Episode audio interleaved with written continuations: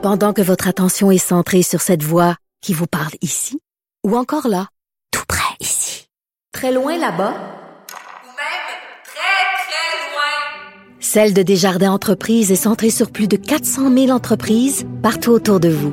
Depuis plus de 120 ans, nos équipes dédiées accompagnent les entrepreneurs d'ici à chaque étape pour qu'ils puissent rester centrés sur ce qui compte, la croissance de leur entreprise. Parce qu'en immobilier, pour être à son affaire, suivez les conseils de nos experts.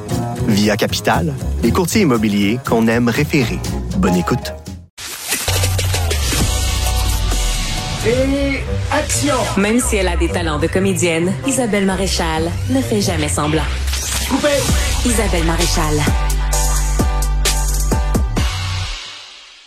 Je suis en compagnie d'Antoine Robitaille, animateur de l'émission Là-haut sur la colline. Euh, salut Antoine. Bonjour Isabelle. Alors, tu veux nous parler des négociations avec le secteur euh, public. Il y a beaucoup de choses là, qui, qui se sont passées euh, dans les dernières heures. Parle-nous un Oui. peu. de- Oui, vas-y. Ben, il y a un conciliateur qui a été nommé par le ministre du Travail, Jean Boulet. Euh, et euh, là, je me pose la question, est-ce que c'est de l'espoir réel? D'en arriver à, à une, comment dire, à Une une, entente, ouais. de, de dernière minute, ou est-ce que c'est une sorte de barou d'honneur de la part du gouvernement? Une tentative de sauver la face, tu veux dire, c'est ça? Oui, c'est Mm. ça. Euh, tu sais, une dernière tentative, là, un peu désespérée pour euh, sauver la face. C'est quand même, c'était une demande du Front commun, donc euh, c'est un geste de bonne volonté de la part de la partie gouvernementale. Mais là, euh, là, je me pose la question, est-ce qu'ils peuvent vraiment, ils sont tellement loin les uns des autres. euh, mais, euh, mais le tu sais, geste, c'était quoi, Antoine? Explique-nous un peu qu'est-ce qu'il a fait. euh, Ben, quand on nomme un conciliateur, ben, Mhm. c'est une personne qui a, si tu veux, une, une- une- un regard externe qui va peut-être pouvoir euh, permettre d'arriver euh, à une entente négociée avec le- les syndicats du Front commun. C'est ce que dit Jean Boulet dans son, euh, dans son tweet. Euh, je sais plus comment, on, on appelle ça encore un tweet, un X, en tout cas, euh, son message sur, sur euh, les médias sociaux. Mhm. Alors, euh, on en est là. Euh, toute la fin de semaine, Sonia Lebel, qui est présidente du Conseil du Trésor, elle a été très active sur les médias sociaux pour dire que fallait pas faire d'amalgame, fallait fa- pas faire parler de l'argent qu'on donne Aux aux, Kings. de. Los Angeles Ouais. et tout ça. Et il faut euh, surtout mettre l'accent sur le fait qu'il n'y a pas vraiment eu de contre-offre de la part du, euh, euh, du- de la partie syndicale, des parties syndicales, parce qu'il y en a plusieurs. plusieurs. Il, y a, il y a le Front commun, comme on sait, mais il y en a d'autres, là, comme la FAE, Ouais. qui est un grand syndicat euh, d'enseignants, puis ils sont à part, eux. Donc, euh, Un peu plus Euh, rigide, d'ailleurs, que la position du Front commun. Traditionnellement, tu te Ouais. souviens, il y a dans la, la FAE la fameuse Alliance des professeurs de Montréal. Euh, Ouais. Euh, t'es, es sans doute beaucoup plus jeune que moi, mais tu dois te souvenir peut-être de- du fait que c'était toujours eux autres qui, euh, qui, qui, à la fin quand il y avait des négociations. Mais ce qui est certain, c'est qu'on se dirige vers une première là, depuis 1983, une grève. Euh, si, si ça arrive pas, si ce conciliateur échoue, on se dirige vers une grève euh, générale illimitée au Québec dans les secteurs publics. C'est pas arrivé souvent. On n'est pas en France ici Non. où, comme tu le sais, il y a tout le temps des mouvements sociaux. Oui, Hein? tout à fait, tout à fait. À Non, chaque fois que je vais en France, moi, c'est toujours la même affaire. Il y a toujours un mouvement social. Euh, nous, euh, Le gilet jaune nous- est, est- souvent de mise. Oui. c'est ça, exactement. C'est la mode. euh, mais là, en tout cas, il y, a, il y a trois jours de grève. Là, ça, on n'y échappera pas. euh, très, très, très, très probablement. Donc, euh, du 21 au 23 novembre. là, ça, c'est demain, le 21. Et euh, mais peut-être que ça va. On espère du côté syndical que ça fera bouger le gouvernement. Mais il faut dire que le gouvernement a dit on a quand même bougé souvent quatre offres. euh, sans contre-offre, vraiment. Là, les syndicats disent attention, on a bougé sur toutes sortes de petites choses. Euh, en tout cas, c'est toujours difficile aussi, Isabelle, et frustrant pour les observateurs comme moi de de, de pas avoir de pas être, de pas avoir l'info. Ben non, c'est sûr. Hein? Ouais, Et que c'est fait. frustrant, puis Ouais, ça fait partie de cette pièce de théâtre-là des négociations du secteur public depuis des années. Puis ça se fait à porte close, puis les journalistes sont de l'autre bord de la porte, puis ils attendent que chacun sorte avec son bon vouloir de ce qu'il va vouloir dire, puis euh, puis nous, ben on Pourtant, essaie. il y a de l'intérêt euh, public là-dedans. Complètement, euh, complètement. Éminemment. Tout à Donc, fait, parce que c'est les gens qui euh, payent ultimement. Voilà. Mm.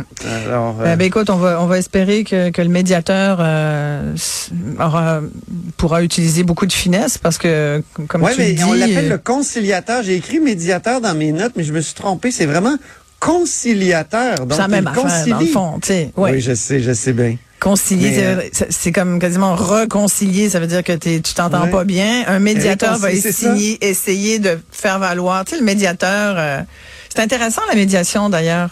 Souvent, Oui. euh, ça se ramasse en cours pareil. ça veut pas dire que ça marche tout le temps, mais euh, dans ce Oui, cas-ci, dans les dernières années, pour éviter la judiciarisation, justement, on a beaucoup misé là-dessus. ouais. Euh, y a- ça, ça, ça a créé quand même des bons effets, mais ça ça permet pas de Mais il faut que les deux veuillent négocier. le Exact. ça. faut que les deux parties veuillent négocier de bonne foi. Là, on dirait que les syndicats sont tellement craqués qu'ils ils ont quasiment envie de faire la grève. C'est ça, ouais. sont- À grands frais pour leurs membres, malgré tout, hein. C'est, c'est Ouais, puis avec des dommages sérieux pour euh, l'enseignement, l'éducation à nos à nos enfants et Tout à, à nos fait, jeunes. tout à fait. Hein, Ça, c'est euh, après la pandémie qu'on a vécue. On, on s'en passerait. Là. Il y a tellement eu d'heures perdues puis de. Mais il y a un véritable perdu. enjeu, là, par exemple, Antoine. Tu sais, quand tu vois là, que le tiers des classes, ce sont des, des enfants qui ont des enjeux importants. Moi, je comprends Ouais. les profs, là, de dire depuis des années, hey, aidez-nous parce qu'on n'est pas formés pour ça. Quand tu es prof de français, prof de, prof de maths, t'es pas psychologue, t'es pas ergothérapeute, euh, t'es pas intervenant psychosocial non plus. là. Il y a Ouais. tout ça. hein. On a beaucoup coupé toutes ces aides-là dans les écoles publiques au cours des dernières années. Puis on, on, on mêle les, les, les élèves euh, qui ont des C'est profils clan- très oui, différents. complètement, ça, ouais. complètement. Tu sais, on fait des, on fait des grandes réformes sur l'éducation, mais on a des spécialistes qui depuis 20 ans nous disent quoi faire, puis on les écoute pas. Fait qu'à un moment donné, moi je me mets à la place des enseignants. Ben, des fois, ils ont trop écouté. Écouté, par contre, là, je, je trouve que les pédagogues ont eu beaucoup d'in- c'est vrai, mais ça commence à faire dernière, long. Ouais, ouais. Ouais, ça commence à faire. ça hein, commence à faire longtemps là. Mais, mais euh, euh, cette réforme des compétences a eu énormément de- d'effets négatifs. Puis moi, mes enfants en, en ont été les, Ben, oui. les cobayes. Là. Mhm. Les premières années de cette fameuse réforme, là, où euh, il y avait plus vraiment d'objectif, euh, c'était que de transmettre des compétences. Pas transmettre, justement. Ah, ouais. On transmet pas des compétences, on, on veut que ça se développe comme par magie chez, chez Mhm. l'élève. Ben, Ça, tout à là, fait. euh, Euh, parlons, écoute, quand- parlons des alouettes. Oui. Et de Qui ont l'alouette en remporté- colère. qui tu ont connais remporté- cette grande chanson de, Oui. de Félix Leclerc? Ben oui. L'alouette en colère. Et, et c'est une amie, Myriam Darcy, qui a mis ça sur Facebook tout à l'heure avec le fameux discours euh, de Marc-Antoine de quoi. On peut on peut peut-être en écouter un extrait. Ben oui, certainement, certainement, il était craqué.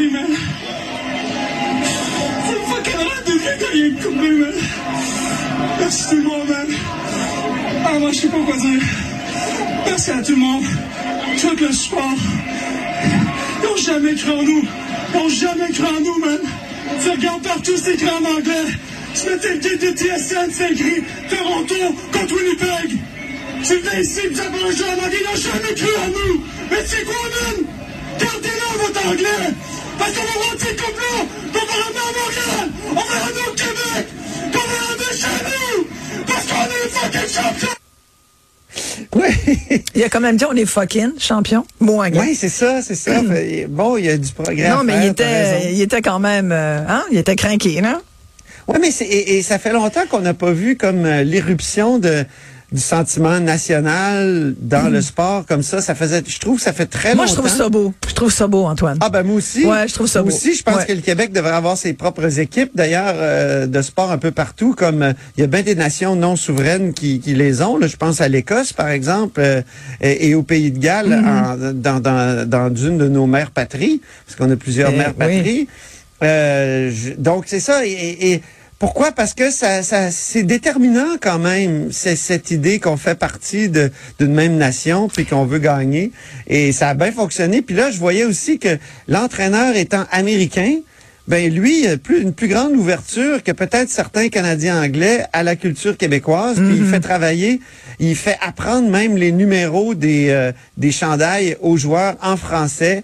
Euh, et et, et c'est vu comme une façon de souder l'équipe. En tout cas, ça a bien fonctionné parce que c'est vraiment euh, surprenant de voir cette victoire-là. Moi, j'ai écouté une bonne partie du match hier. J'étais, j'étais. Es-tu un fan de football?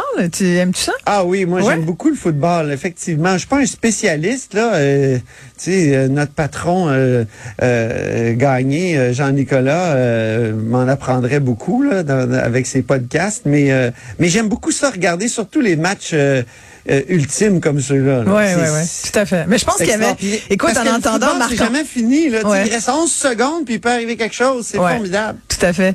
Euh, mais euh, Marc-Antoine euh, de quoi dans son dans son élan nationaliste sportif, je me disais, tu sais, j'entendais un peu la voix du propriétaire, nouveau propriétaire des Alouettes derrière, Pierre-Carl Ben J'entendais ça, je me suis dit, Pierre-Carl a dû aller leur faire un, un pep talk, comme on dit en français, pour leur les Un craquer. discours de motivation, Isabelle. Complètement. Attention. Discours de Attention. motivation nationaliste. Ouais. En français, tout- Ben oui, en tout à français, fait. s'il vous plaît. Un discours de motivation, c'est très bien. Merci euh, de me reprendre, M. Mais, mais, mais, mais dis-toi une affaire, Isabelle, même les mononcles 101 comme moi, on- parfois on en échappe. Oh non, mais Parfois, écoute, ça en fait partie échappe. de la beauté de notre euh, de notre langue québécoise. Moi, je Et me permets quelques Et de, anglicismes. et de notre situation nord-américaine. Voilà, et on n'est pas aussi des de Français, la domination totale de l'anglais. Ouais. dans mais le je trouvais qu'il y avait là-dedans comme une espèce de. je- J'entendais, tu vois, j'entendais la voix de PKP derrière Oui. un peu.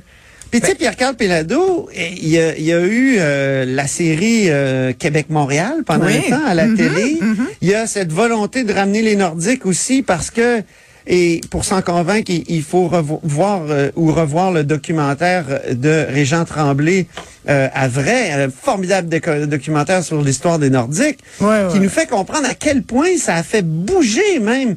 Euh, le- ça, comment dire, ça coïncidait aussi avec une, une montée du nationalisme au Québec. C'était l'expression sportive dans le sport professionnel de ça. Et donc, il y a cette volonté chez Pierre-Carl Pelado de, de ramener ça parce Ouais. que c'est aussi... Euh, ça crée aussi, euh, c'est pas juste euh, Ouais, la ça- remorque d'un phénomène, fait, ça crée ce phénomène. Mais jusqu'à, mais ça, c'est, correct, mais jusqu'à quel point le gouvernement du Québec doit investir de l'argent public là-dedans? Ah, ben là, entre autres pour deux matchs des point. Kings et tout. Ça Ben fait, oui. écoute, je, connais personne au Québec, j'ai, j'ai lu personne, là, à part ceux qui sont d'accord avec ça au gouvernement, c'est-à-dire François Legault, Éric Girard.